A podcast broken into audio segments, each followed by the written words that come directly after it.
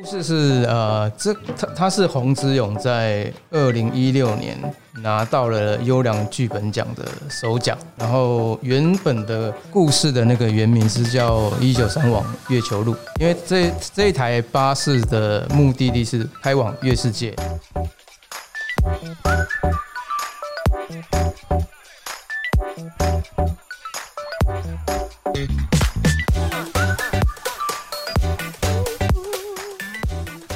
Hello，各位重疾 Podcast 的听众朋友，大家好，我是老皮边国威，在我旁边的是我们的伙伴 Sharon。Hello，大家好。哎，那个，哎，这集是我们年后第一集，哎，对，哎，老实说啊，我我现在要跟各位听众朋友坦诚一下哈，其实我们在年前呢，我们就一直在想说，哎，我们想要先预录一些集数，然后来。这个这个也不知道叫电档还是什么，也不能这样讲啊，就是准备这个精彩的节目呢，还有文章，希望能在过年的期间呢，分享给大家。对，那实际上的结果是没有做这件事情，对，因为其实真的是太忙了哈，然后呃其他的事情。不过我们很高兴在年后呢，马上邀请到我们重量级的来宾哈，带来他的重量级的作作品。那我在介绍我们的今天的来宾之前呢，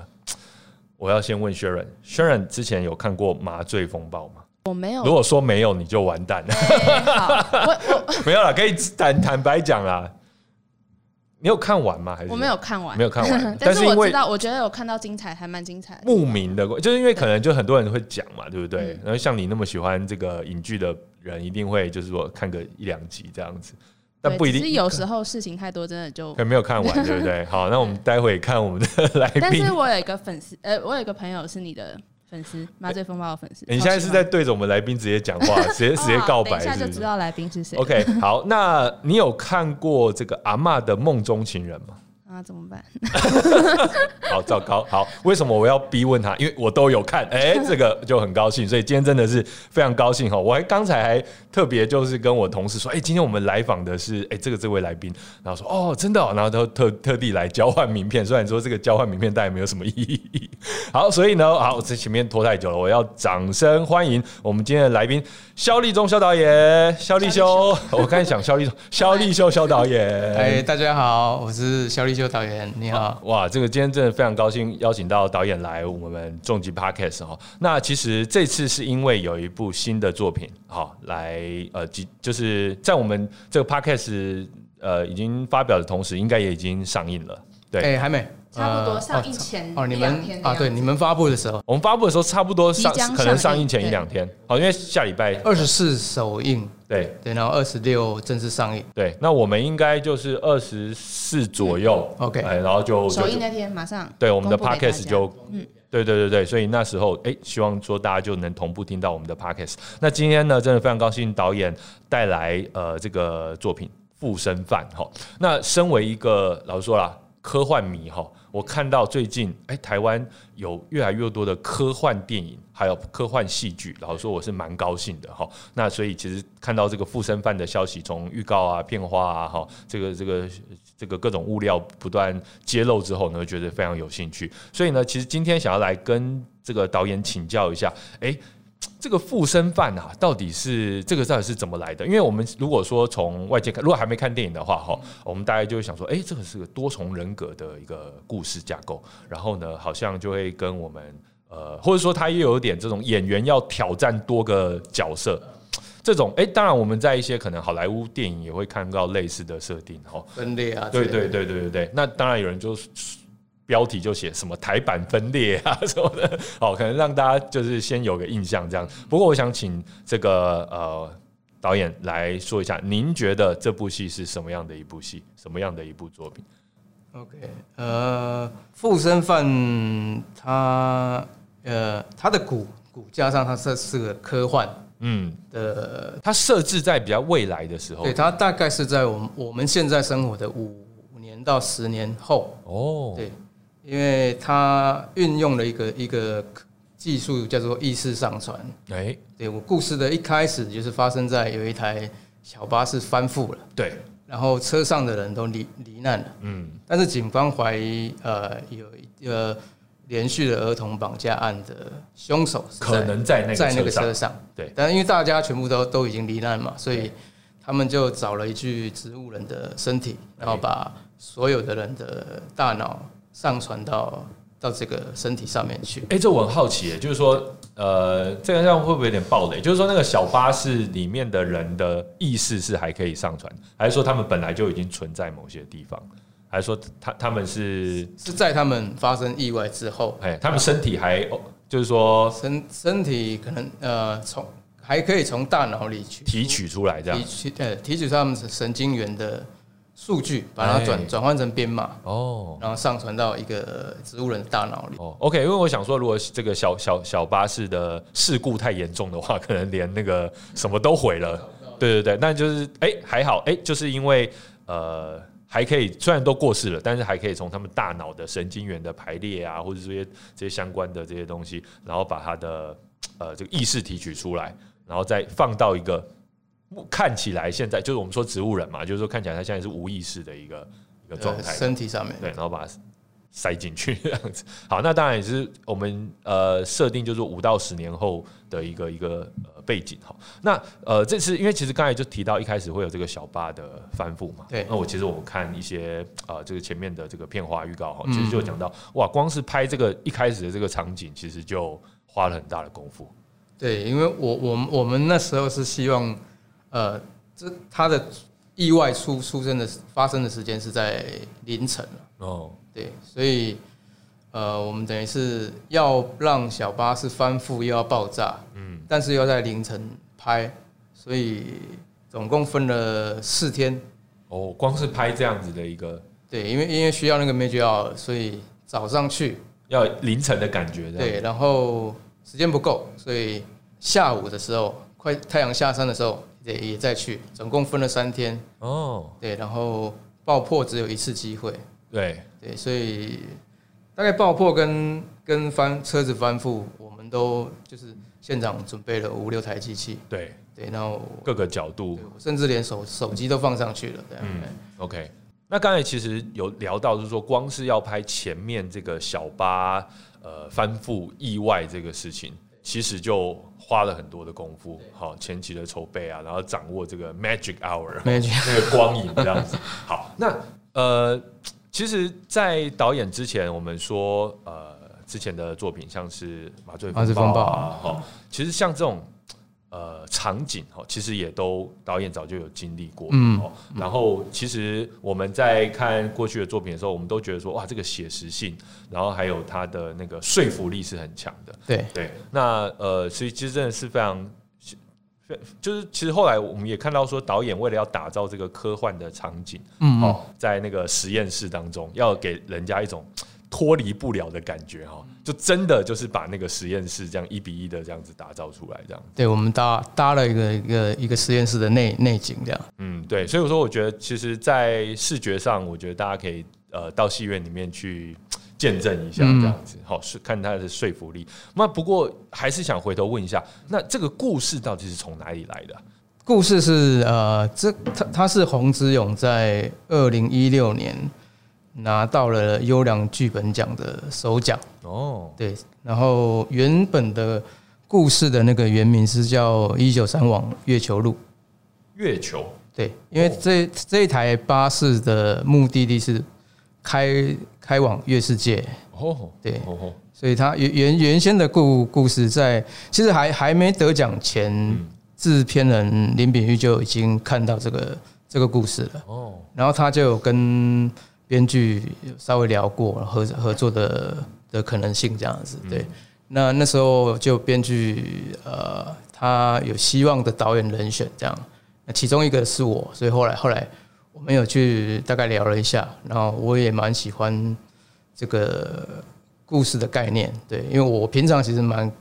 蛮喜欢看这一类的，也常常是喜欢看科幻的人，科幻，然后看一些呃烧脑的，科幻资料啊哦，平行宇宙啊，还有哦，真的哦。马斯克的那个 人人人脑接哦，Neuralink 对植入那个。植入的那个对。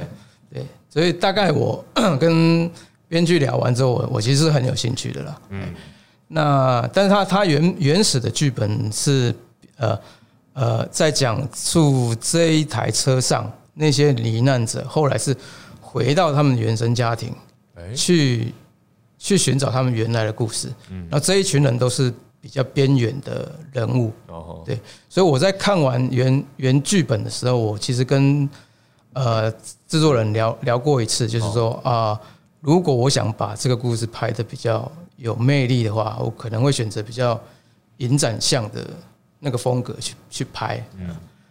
会让这个故事比较，我我我会觉得比较比较比较像他的魅力啦。导演你怎么定义“影展像”这三个字？影展像 OK，呃，可能在角色人物的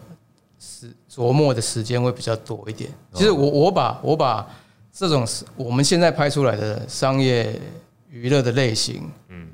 它比较大宗分成一种叫做马戏团类型，马戏团类型，就是其实导演独个人的分类是不是？呃，可能我自己的见解啦就是说，我们不管要拍鬼片、拍呃灵异呃悬疑片，或者是拍警匪片，对。其实观众都会有一个期待，像是去进去看马戏团，哦，你必须给他呃满足他进戏院要小丑，要猛兽，要空中飞人，老虎，要狮子，这些都要有哈。所以这这样子类型的的电影，势必它就会牺牲掉呃我们去讲述人物情感的时间。那我们必须可能抓到三分之一，甚至到二分之一，现在甚至有了更长，呃六四分这样。所以呃，影展向的的电影形态的话，就会比较呃多时间去阐述个人阐，述那些角色对内心跟他他的过程。是因为观众的属性不太一样，或观众的期望不太一样。对，就是他们进去进去看电影的的需求跟满足是不不一样的。对，那后来也是就是跟监制聊之后，他他比较想要在这几年做一些比较娱乐性一点的的故事，所以我们后来就跟原始编剧志勇有聊，聊完之后确定说我们是要往商业娱乐发的方向去去走的时候，后来才进行改编的动作。对，哦，那改编也是由这个洪志勇编剧来进行改编吗？还是？前期我呃，子勇应该他自己写了这个故事一年多了嘛，嗯。然后我们有大概跟他聊了大概三三个月左右，嗯。然后呃呃，应该是说他比较不擅长，也比较对这一个类型他比较没有那么多经验，嗯嗯。所以在我们后来要改改成比较商业形态的时候，呃，他也跟我们沟通完，后来由我跟制片人是。两个人，等我们三个都聊完了之后，然后子勇就就他有有一个时间点，他就就退出了，哦，对然后让我们我们继续去去去往往下编，对。嗯。但是我在编这个故事的时候，还是整个故事的核心，我还是把原著里想要讲的那一块，就是关于边缘的，然后可能因为某一种生命或者是身体上的经验，你被被边缘化或者标签化的这个主要的故事核心概念，还是放在我们最后完成的版本里。了解，因为毕竟其实我们说科幻故事的主轴，其实也不止不是那些科幻设定啦，而是说在这样的设定之后映衬出来的人性跟呃，我们说各种纠葛这样子。嗯，对，我觉得这才是科幻故事好呃有趣的地方。嗯哎、刚才这个导演讲到说，哎、自己平常也喜欢看一些科幻的设定啊，科幻的作品这样子。哎，那在做这部作品之前，您觉得您有您有去刻意参考，或者说刻意先去吸收一些什么样的呃作品的元素吗，或者是精髓？作品的话，我我我反而是在编剧到要拍的那一段时间，我尽量避免去看哎、看别的作嗯，别的电影这样。那这些相关的资料，其实我平常就就在涉猎，有时候常常半夜不睡觉，一直看一直看，就是你你那个连超连接一直点，哦，真的像做功课一样，对很认真。因为我觉得我们之前也访问好几位导演，真的就是看电影都是做功课，嗯，哦，认真，一天一年要看个几百部这样子。对。那我我在那一段时间是刻意先避开去看电影这件事情，不要让它被影响。对那我我我我我反而是接到这个故事的时候，可能大家对他的那个科技的设定，觉得是很核心或者是很有很有兴趣兴奋的的那个东西，但是呃，以意识上传来讲，我我觉得国外其实拍有很多作品已经把这个东西拍的蛮算是很很深刻，而且也探讨过蛮多探讨过很多了，对。对，那我自己也知道预算的的顶顶在哪里的时候，所以我我我反而是反过来是，呃，我想从有机会进入到大脑里哎去谈，呃，多重人格的这个这个病的感觉，哎，还有它的病视感是什么样子，所以。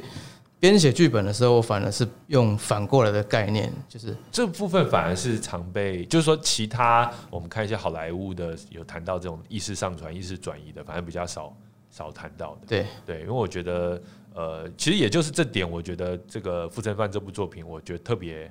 很有兴趣。我想说看一下作品，哎、到底是怎么呈现这一块？嗯因为老实说啦，我们看很多科幻作品的人，我们大概也的确看过很多的。探讨这个意识上传的方式，嗯但是我觉得刚才导演提出这一点，的确就是让我觉得，哎、这个是不一样的地方，而且是很有兴趣。对，一方一方面也是延续我我其实拍《麻醉风暴》完之后，对，然后我早期还有跟申可尚导演拍过一个纪录片，是关于自闭症小朋友的，对，哦，所以大概就是一这些影响我我在编写这个故事的时候，其实我把一大部分的的元素还是放在关于意识的病跟身体的病这些差异，到底对我们一般人的认知有什么不同？对对，所以说可能是过去做的一些事情，成为了这部戏的重要的养分，这样子。呃，对，有有一个这个延延续的的的累积这样子。了解。因为其实哈，像呃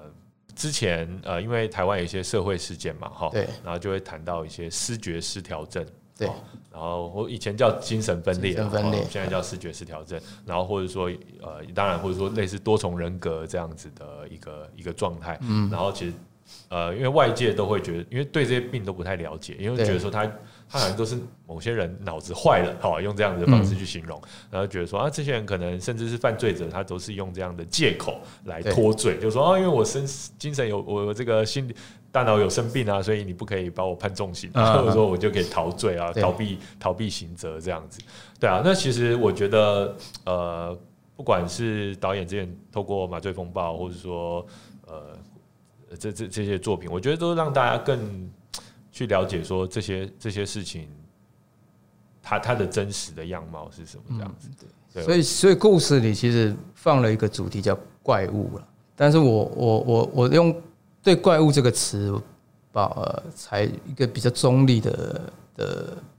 性质，说我我们其实是对某一些东西是比较不了解、不熟悉，所以我们我们把它定义成怪，不管是精神上的，或者是呃不同社会阶层的生活，可能我们不熟悉的状态下，我们把它称为怪。但是我我经历过这么多像自闭症的的的的拍摄过程里，其实你了解到，就是人的意识其实很多时候是构成你人格的，跟你生活方式不一样。对，那我我这部片倒是拍的时候，我也希望说，如果有机会透过这个这个整个观影的过程，我们去体认，哎，当当我的意识出了一点问题的时候，会对生命有产产生什么影响？家庭啊，还有你的呃父呃家庭子女关系啊，这些东这些东西的影响是什么？这样，嗯，对，因为其实呃，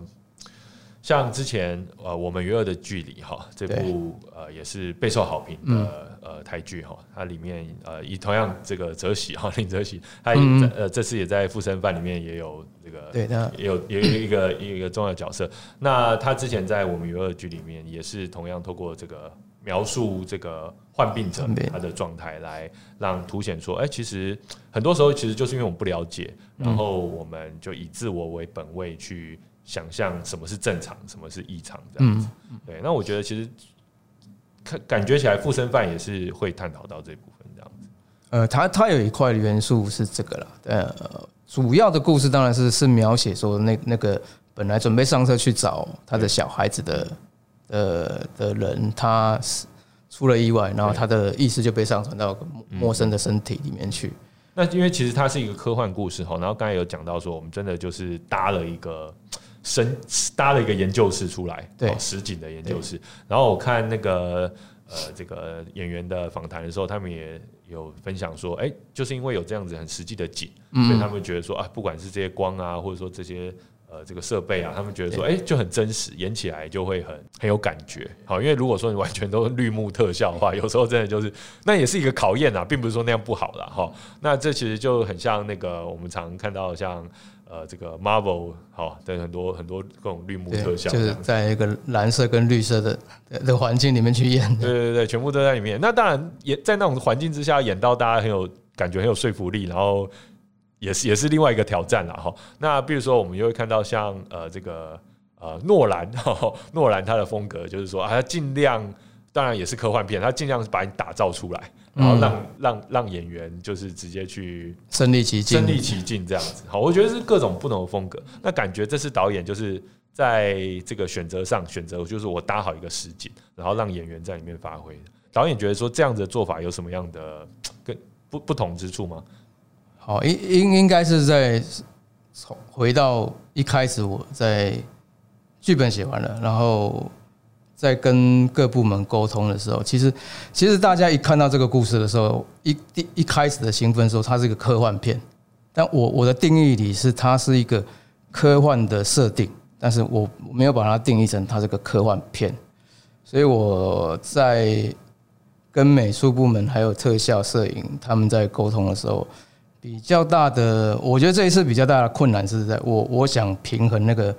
写实跟科幻感，哎、就是我我我不希望有太多呃干扰观众在观影的时候觉得尴尬的科技感的东就是一西进来些很复杂的科幻设定。fashion 的荧幕啊，然后很未来感的的的场景设置，所以呃，在设计那个实验室的时候，我也有跟他们沟通了很多的，尽量放一些，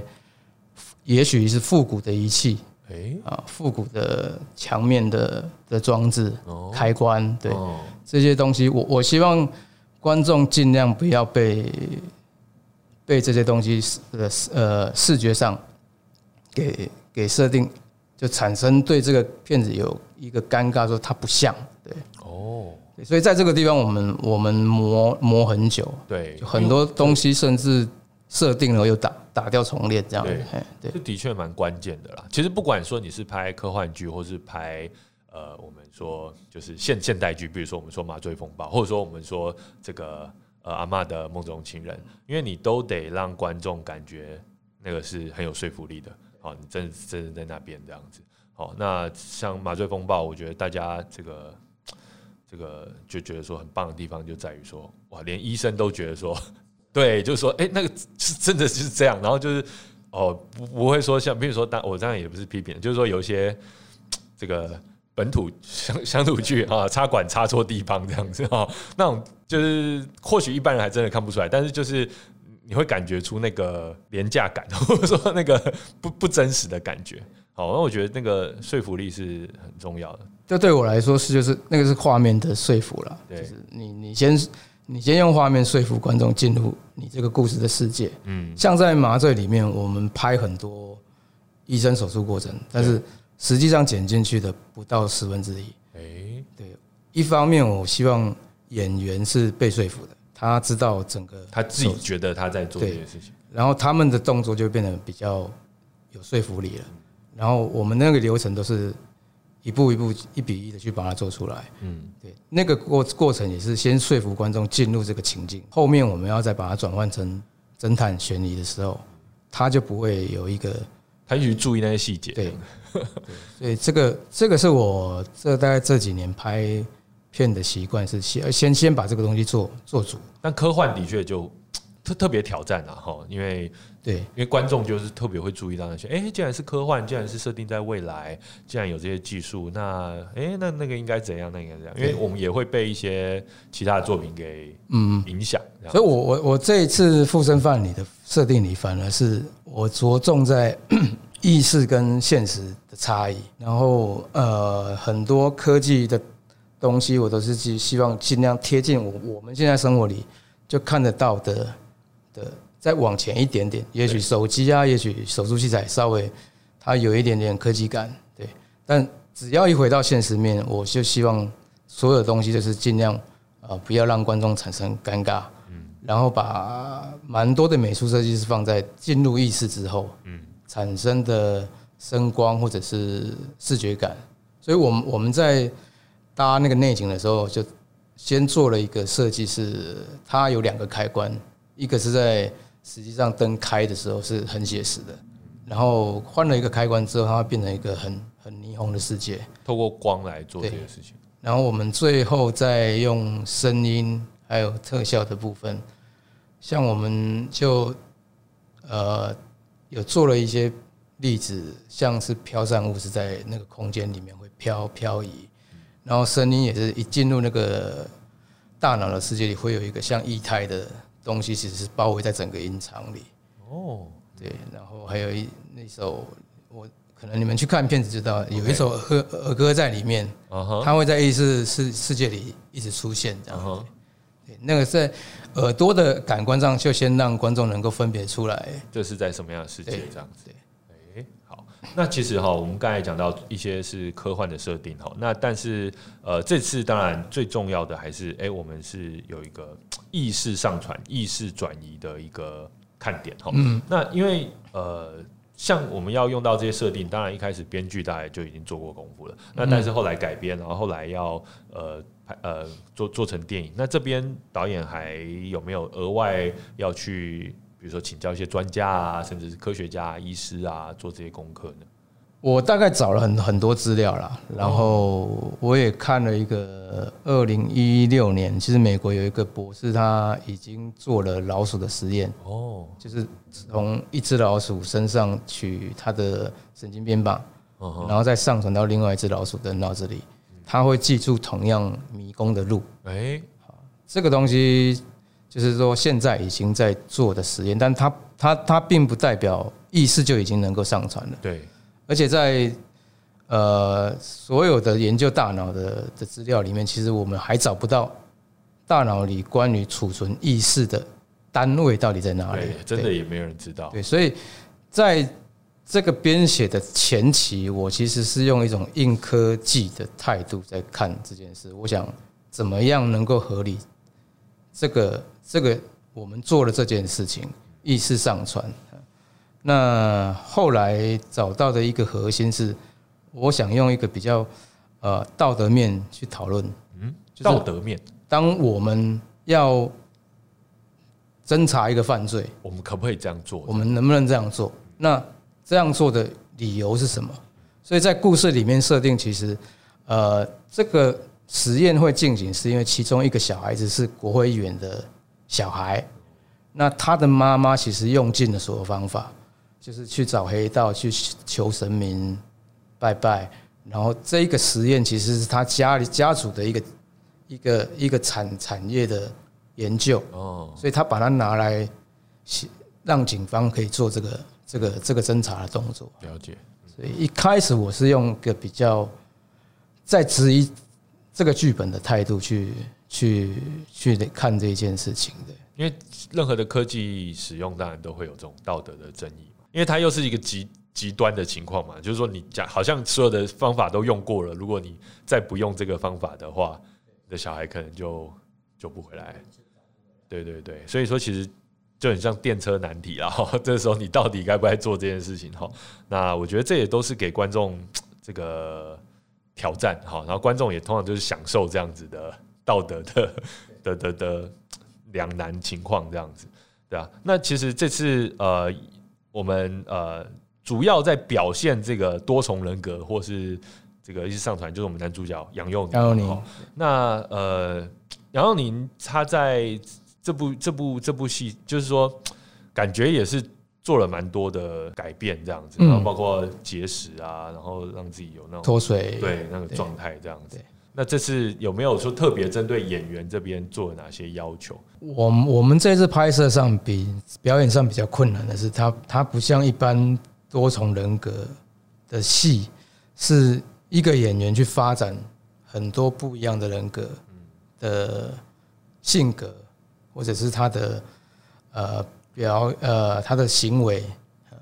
所以但我们故事里其实是有罹难的那五五个人，他是有另外五五个演员对。的的不同的表演方法，对，所以一开始我们就是先做了一个比较像工作坊的方式，让他们演员跟演员之间都会群体碰面、单独碰面，然后他们一起去研发这个角色。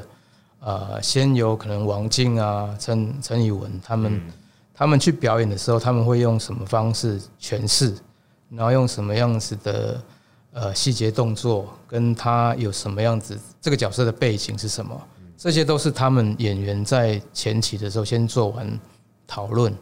所以又又并不是只是单纯去模仿另外一个演员的表演，对，他也是跟他们一起共同创作那个角色，嗯，可能可以有哪一些变化跟他的背景基底这样。所以悠悠这次表演其实是蛮辛苦的啦，就是他在前期的时候，其实等于是要你把所有其他人物的背景，还有他们的动机、他们的欲望、企图，都要知道，在他的呃表演里面。就等于说像是，比如说王静，他要他他呃演作为演员，然后他先要先去揣测他戏中的这个角色的人格，人格，然后呃杨佑宁他也要去揣测他要汇出汇汇入的这个人格，对。然后他们两个各自带有了各自这个这个人格，然后再互相交融这样子，嗯，这蛮真的是蛮是挺辛苦的。蛮。蛮复杂，而且他哎呦要做五次这样子，有五个人这样子，像龙龙也是啊，他就是他，我们中间有一场哭戏嘛，在车上，他就我我我是刻意安排了其他的人格都上车表演了一次，对对对。然后又又也上上车表演了一次，所以对龙龙来讲，其实他那场戏他总共要哭五次。然后我们车子又是用投影拍摄，哦换角度，哦，所以也等于表演的次数非常多。我我觉得那个过程要程接着这样。对他们来讲是蛮蛮煎熬的啦。然后我觉得这当然对演员来说也都是很有意思的挑战啊。对，嗯，那呃，其实像这次呃，警察用这样子的，算是我们现在还没有拥有的科技哈来办案，然后在画面上，刚才其实导演就讲到说，哎、我可能在同时一个车子上有好几个角色啊，但是其实你在描述的其实是那个人格的变换这样子。那这部分您要您觉得在叙事上要注意哪些？细节才不会让观众很混乱，或者说，哎、这到底是怎么回事？怎么突然这些人又跑出来这样子？呃，我我们大概我觉得一一个是当然是先佑佑的表演状态跟他对整个故事跟其他人物的理解，然后另外我们我我我我有跟音效设计讨论的一个东西是，我我们其实，在剧里面他切换人格的时候，其实有一个灯号，哦，但他并不是每次都被看见的。哎、所以在音效的设计上面，我跟他们讨论了一个，就是说，呃，在在切换的当下，可能都会有一直有一个声音，它是在现场一直环绕的，哎、所以观众会知道说，我听到这个声音的时候，其实我就知道他在转换人格了。哎、用声音来给一个提示，提示，对。但是接下来的功课就是佑佑的功课了，对，就是在那个瞬间切换的时候，他要能够很明显的就让观众可以知道说现在是哪一个人格，这一点又又在表演上我觉得做的很好，就是观众进去看并不会产生说到底现在是哪一个人，这样。子。对，因为当然这可能一开始的这几个人格的设定也都比较鲜明，然后有做这样子的铺陈，然后让大家可以去认识这些角色，嗯好，我觉得这也是很重要。那另外其实哈，因为我这个呃看杨杨佑宁哈，就觉得说。因为他真的长得很帅，就 觉得说他要这个，然后又本身的样貌是很阳光的那种感觉，这样子，所以要演出这样子哦，很多的角色，我觉得真的这个说服力，这个导演有没有对他特别下什么指示，还是什么之类的？其实这个是我一开始要选角的时候最最难的部分。我们我们剧本完成后，然后确定要开拍，我们第一步我们先要说服投资人有一个演员是可以扮演这个角色的。对，那佑佑是其实到差不多我我开始在拍进入拍电影这个工作的时候，他他那时候出道大概有一二零一三还是一四左右。哎、好像零零三零四更早对对对对我口误哈。对，然后其实就是从他一路看，我发现他有很大的表演弹性，就是可以是阳光男孩，有时候很三八，有时候可以很稳重。那我也看过他比较，也许是他内心黑暗面那那一块的的样子。所以当后来我们拿着电影的呃大纲去跟他沟通的时候，他很有兴趣要参与的时候，我这个时候我就比较觉得应该往下走是没问题的，所以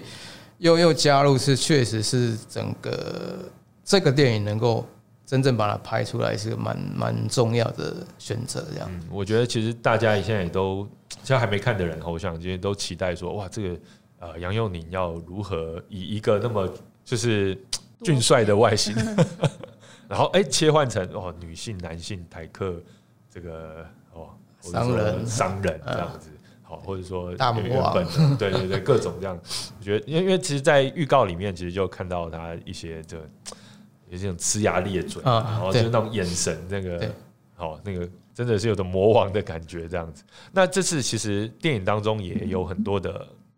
我们说感情啦，哦，嗯。这个线路，因为其实我们电影通常还是要带给大家这样子的情感上的的的角色的情感，对，那其实，在试音会上，哦，您就提出说，哎、其实有一部分有受到自己女儿的影响，哦，嗯，那可不可以从这部分来跟我们讲一下？哎、因为其实在这部故事故事里面，重要就要找这些失踪儿童嘛，哦对，那呃，这个还有爸爸妈妈对小孩的心情的感觉。嗯，那您自己女儿给了您什么样的启发或刺激呢？这故故事里其实有两两个人物，其实算三个人物了，就是悠悠这个角色跟博士，博呃龙龙演的博士，其实他他会参与这个实验，也是因为他的小朋友在两年前就失踪了，但是没有找到，所以他对他来讲是不知道小朋友是生或者是死，对，所以他在过程中有蛮多矛盾的心情是，呃，当当这个这个这个他们制造的怪物逃跑的时候，对，他后来也跟着跟着离开实验室去了。这个是他的，这这地方是可以讲的吗？我我觉得还好。OK，好我我现在不太怕暴雷。对，然后应该说这个跟我两个东西比较比较有关系的是，一个是我跟龙龙其实之前有合作，合作拍了一个家福的影片，嗯哼，然后它里面其实有蛮多呃家庭重建的问题，然后我们都会想说，其实你把小孩子呃放到一个安置的地方，跟他父母离开，可能事情就解决了。但是其实对对那个小孩子来讲，他离开父母，其实他那个成长背景还是会对他的发展造成一些影响，所以。那个东西让我在写这个故事的时候，稍微有一点点，就是说，当这些精神上有病、产生病态的时候的人，嗯他们对于跟他小孩子的影响，嗯，会是什么？啊，所以这个东西，比如我有把它放在整个故事里。哦，如果你们看到最后一场的时候，其实那个那个当小朋友在面对一个父亲的身体里有善良跟邪恶同时并存的时候，那个小孩子的的煎熬是什么？哎其实我我拍那一场其实蛮痛，蛮心里蛮蛮沉重的啦，因为那个小小演员必须一直一直重复的演，然后也其实也超过小朋友工作时间这样。嘿，那另外一点是我自己的小孩四岁半了，然后现在四岁半，现在四岁半哦，但这中间我大概有三年的时间我都在拍戏，所所以我大概都会隔一段时间回到家里，看到他，然后你知道那个一岁到三岁其实是最最可爱、最、最天使的时期。对。啊，当我每次回去说：“哎、我的小孩好像被偷换掉了。每次回去长得不一样的”，对，那这个跟这个故事的核心有一个比较大的关系，其实被放进去这个躯体的每一个角的角色，其实他们他们都有欲望，然后他们都有想变好的欲望，但是可能因为过去家庭或者是他的有有有成长过程的限制，成长背景的限制，的影响，所以造成他们会走到现在这样子的性格或者是决定这样。所以这个部分我我有在故事里，就除了马戏团的东西之外，我我我刺激的炫目对部分，就在情感上，我蛮想探讨这一块，就是因为现代家庭或者是我们的生活节奏变得不一样了。其实家庭的功能好像有越来越越越跟以前那种大家族啊，或者是因为是现在都小家庭嘛，那就会变成说，好像只要是爸爸妈妈不在，小孩子就很孤单，然后小孩子又生的少嘛，对不对，对？然后他失去连接之后，其实他没有情感的依靠，就有很很很有可能就在某一个决定的时刻，他就就走偏了。对对，所以因为周遭能够影响他，或是把他框架起来的人变少了。对我们的大家族，然后那个叔叔婶婶是每个人都跟你打扒你一下头，这样子，每个人都可以跟你讲两句话，告诉你背三字经。然后现在没有，就是爸爸妈妈，哦，有时候更少，对不对？对啊，所以的确，嗯，那个连连接感对我来讲，可能应该说这个故事里有一点点我的自我投射了。对，哦，了解。OK，那呃，其实在这次呃，这个我们从原作好、改编成电影，那现在我们大家都蛮重视所谓的一元多用哈，或者说这个打造 IP 宇宙类似这样的概念。嗯，那当然，因为包括我不管是投资人啊，或者说这个 文文化部啊、文策员，就是说呃，或者说台湾观众，他可能也都越来越期待说，哦，我当然有一个好的故事设定的时候，我想要多看一些，我想要希望它未来去延伸。那其实。呃，导演你怎么看这部分？那另外其实也好奇，就是说，呃，因为像这次我们我们会把它归类为某种类型片吗？还是说您觉得说它您您会怎么呃、嗯形容这这部片？然后您认为说什么样的呃观众抱着什么样的预期来看会是比较适合？如果以以类型来说，我呃会把附身犯归类在犯罪心理惊悚。嗯，对 OK，然后我其实我我我们在处理整部片的时候，我我我倒是没有很希望跟观众玩那种猜谜的游戏。哦，对我我蛮大一部分是顺着呃观众能够体验主角的心理状态。嗯哼，那他的心理状态其实就在于他他是他在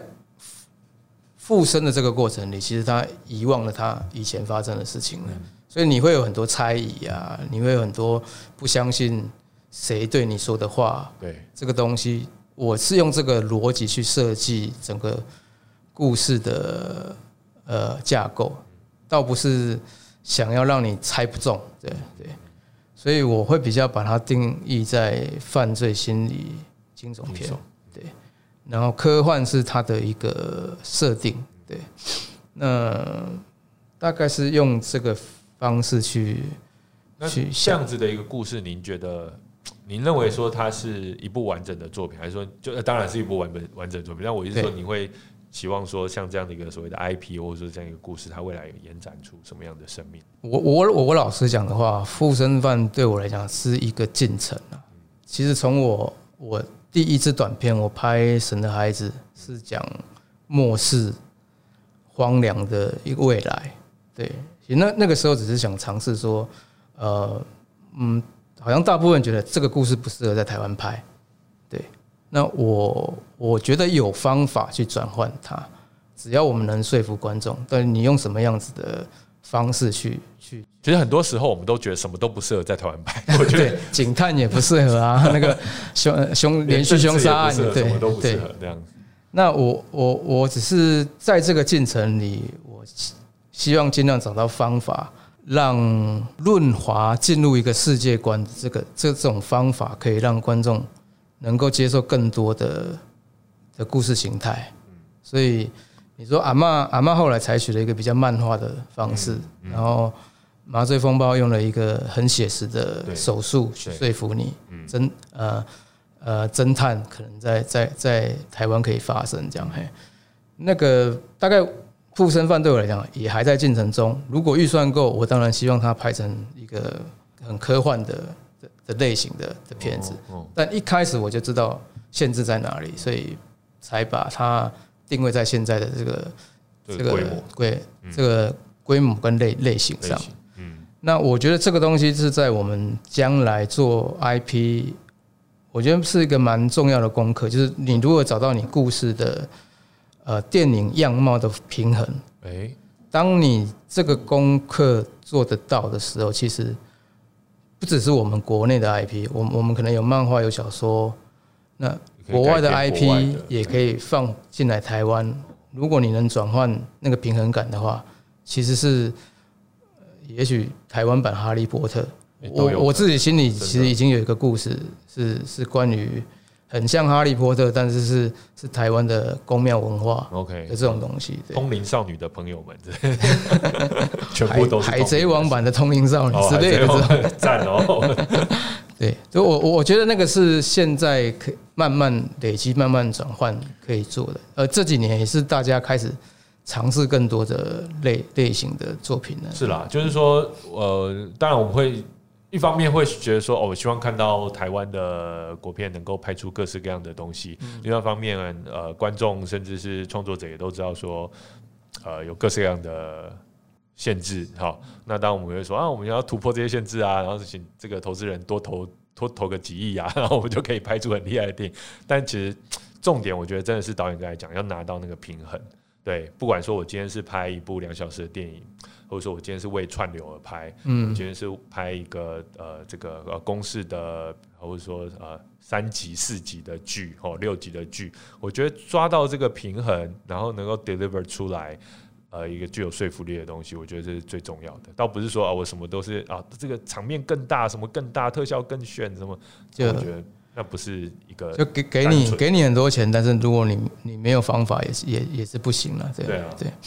那其实最后哈，想要来请问一下导演，诶，对于接下来我们是附身犯之呃，这个我们当然已经要上映了，我们也非常呃这个鼓励哈，我们的听众朋友们一定要去看一下附身犯哈。那在附身犯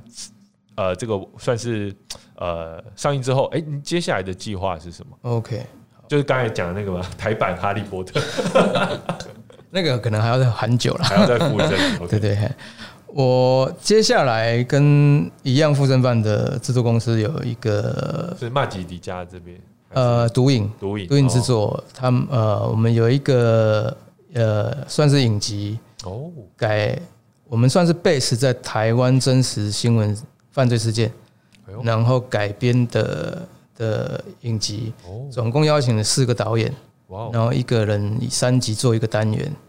然后我们我们是呃跟您负责其中三集吗？还是？对我我负责其中一个单元，哦。然后其他其他三个导演都蛮